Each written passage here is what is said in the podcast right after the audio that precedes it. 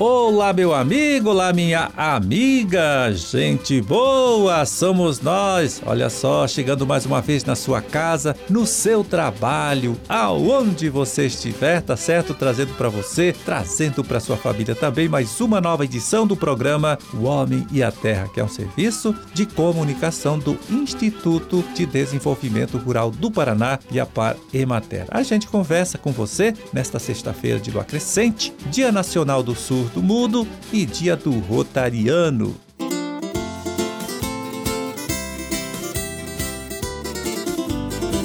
Bom, produtores aqui do nosso estado seguem firme, né? trabalhando forte aí com o plantio do milho safrinha. Então, por isso, hoje a gente vai falar de um sistema de cultivo que está sendo adotado, principalmente por produtores do norte e noroeste, para melhorar a qualidade do solo. A gente está se referindo ao cultivo consorciado do milho safrinha com capim braquiária, assunto né, de nossa conversa agora com o extensionista Claudemir Todescati, do IDR Paraná, de Iracema do Oeste. Tudo bem? Tudo certo por aí? Claudimir.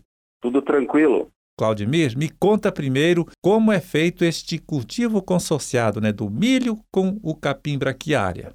O consórcio de milho safrinha braquiária, ele tem três opções de ser implantado é, na propriedade do agricultor. Um dos mais utilizados hoje no nosso município chama-se a terceira caixa acoplada plantadeira, onde ele distribui as sementes a lanço na superfície da área cultivada. Outra forma de implantar o plantio é, é, com linhas alternadas, uma linha de milho e outra de braquiária. E ainda uma terceira opção que nós temos, está crescente hoje, é o esparrame a lanço antes da semeadura. Tá, e quais são os benefícios que o produtor tem ao adotar este sistema de cultivo?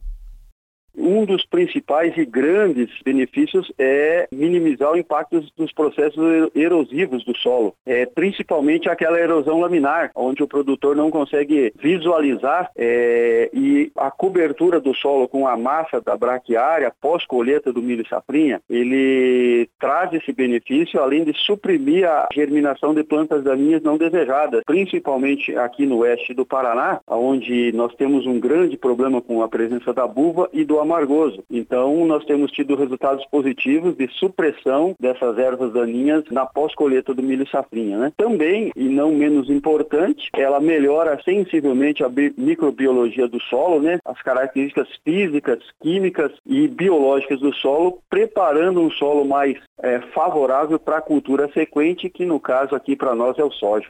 E não existe risco, o Claudimir, do capim competir com o milho e comprometer a produtividade da lavoura? Realmente, é muito boa a tua pergunta, muito pertinente. A braquiária é uma cultura bem agressiva no sistema, né? Então ela se torna um, uma atividade bem tecnificada. E, e, nós estamos caminhando junto com os nossos agricultores assistidos, nesse momento, inclusive, né, que é o momento de implantação das culturas de milho na região oeste do Paraná, e nós temos algumas ferramentas de manejo, né, consórcio de herbicidas, né, que a gente faz a recomendação para que ocorra uma supressão é, da braquiária rusigente, exatamente para evitar o mato competição. Então, assim, é, muito alerta aos nossos produtores adotadores, é necessário fazer a supressão. E para isso nós temos dois produtos eficientes no mercado e com, com as doses corretas eles trazem um resultado positivo.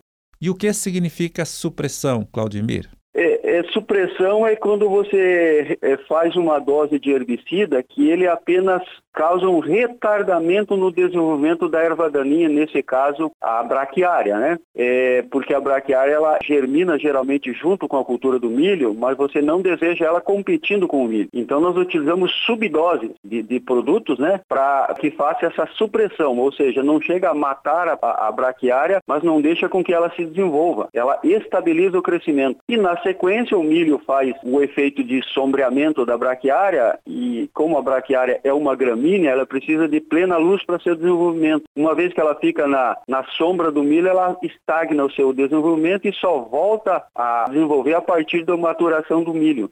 E quando o produtor vai fazer o manejo deste capim?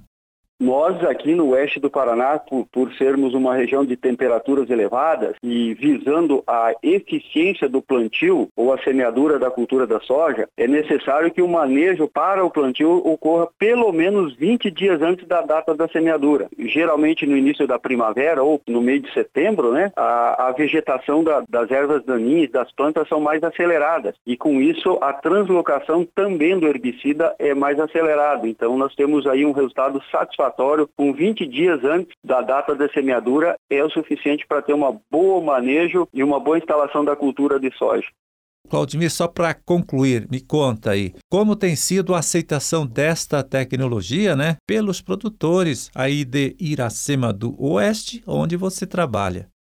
Hoje eh, eu fiz um breve levantamento das áreas implantadas com braquiária. Hoje nós estamos com 856 hectares. Isso representa 12,7% da área cultivada com milho e safrinha no nosso município. Tá certo, Claudimir. Muito obrigado pela sua atenção, né, por conversar com a gente. Parabéns pelo trabalho de todos vocês, técnicos e produtores, né? Forte abraço e até um outro dia. Valeu, muito obrigado, obrigado aos nossos ouvintes e espero que possamos estar contribuindo aí, levando de alguma forma uma informação que possa transformar e mudar a realidade da agricultura paranaense.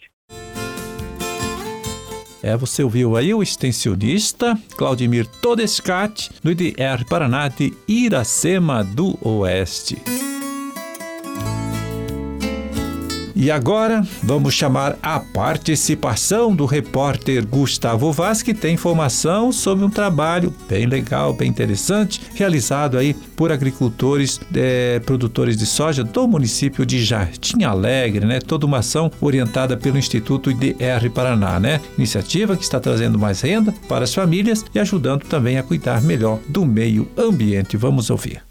O Paraná está colhendo mais uma safra de soja e a produção do estado é estimada em 19 milhões e 200 mil toneladas, segundo o Departamento de Economia Rural da Secretaria Estadual da Agricultura e do Abastecimento. Grande parte desse volume é de grãos colhidos em plantios convencionais ou produzidos a partir de sementes transgênicas. No entanto, uma pequena parte de agricultores aposta no plantio orgânico para aumentar a remuneração, já que o ganho pode ser de 30%. A soja orgânica é destinada destinada à alimentação humana, bem como à fabricação de ração para animais criados nesse sistema. No município de Jardim Alegre, no Vale do Ivaí, quatro agricultores do assentamento 8 de abril estão produzindo soja sem usar agrotóxico. Para isso, eles contam com a assistência técnica do IDR Paraná. O extensionista Luiz Carlos de Castro, da unidade de Faxinal, acompanha os plantios. Os agricultores também fizeram barreiras físicas em volta das lavouras com o capim Napier para evitar a contaminação com agrotóxicos de outros lugares. O controle de pragas e de doenças foi feito com o manejo integrado de pragas e o manejo integrado de doenças. Durante a colheita são feitos o controle e a limpeza de caminhões e colheitadeiras que entram nas propriedades para evitar a contaminação. Em Jardim Alegre, as primeiras áreas foram plantadas em outubro e sofreram um pouco com a estiagem de dezembro. Essas lavouras começaram a ser colhidas e a produtividade alcançada tem sido de 50 sacas por hectare, muito próximo da média regional, que é de 60. Já o plantio de novembro, cuja colheita deve ocorrer até o fim deste mês de fevereiro, deve alcançar a média da região. Toda a produção de soja orgânica dos produtores de Jardim Alegre, de cerca de 500 sacas, já foi negociada com uma empresa de São Paulo que produz ovos orgânicos. Neste ano,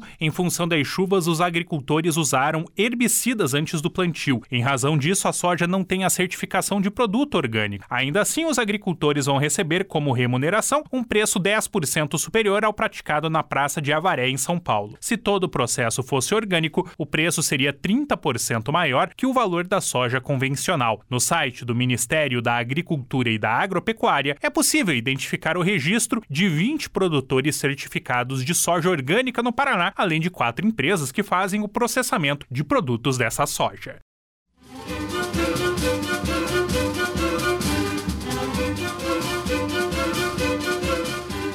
Bom, com esta participação do repórter Gustavo Vaz, a gente vai terminando o nosso trabalho de hoje, desejando a todos vocês uma ótima sexta-feira, um excelente final de semana também para todo mundo e até a próxima segunda, até a próxima semana, quando estaremos aqui de novo, né, conversando com você, trazendo para você, trazendo para sua família também mais uma nova edição do programa O Homem e a Terra. Forte abraço, fiquem todos com Deus e até lá.